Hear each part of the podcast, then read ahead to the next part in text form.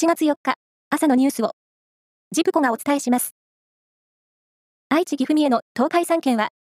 30度以上の高い気温が10時間以上続くことが予想されるなど、食中毒が起こりやすい状況になったことから、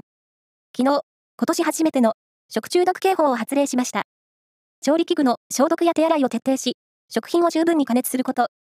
それに、調理した食品は冷蔵庫などで保存し、早めに食べることなどを呼びかけています。国の昨年度の一般会計決算の税収は、前の年度に比べて6.1%増えた71兆1373億円で、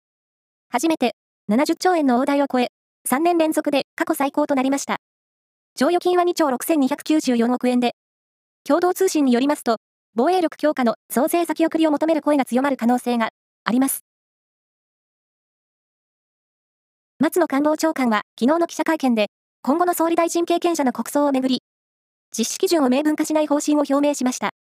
関係者によりますと、政府が国葬に関して国会への対応方針を明らかにするのは初めてです。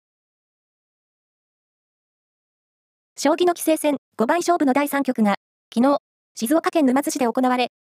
先手の藤井聡太棋聖が107手で、挑戦者の佐々木大地七段を破って、対戦成績を2勝1敗とし、4連覇へあと1勝と迫りました。大相撲の新弟子検査が昨日、名古屋市内の病院で行われ、ウクライナ出身で、去年、ロシアによる軍事侵攻から逃れて来日した、ダニーロ・ヤブグシシンさん19歳が検査を受けました。合格すれば、ウクライナ出身としては2人目の力士となります。合格者は、名古屋場所の初日、7月9日に発表されるということです。ユネスコの世界文化遺産登録を政府が優先的に推薦する候補として、国の文化審議会が奈良県のアスカ、藤原のキュートとその関連資産群を選ぶことが分かりました。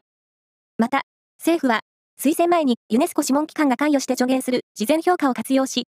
滋賀県の彦根城の登録も目指すとしています。彦根ん、よかったですね。以上です。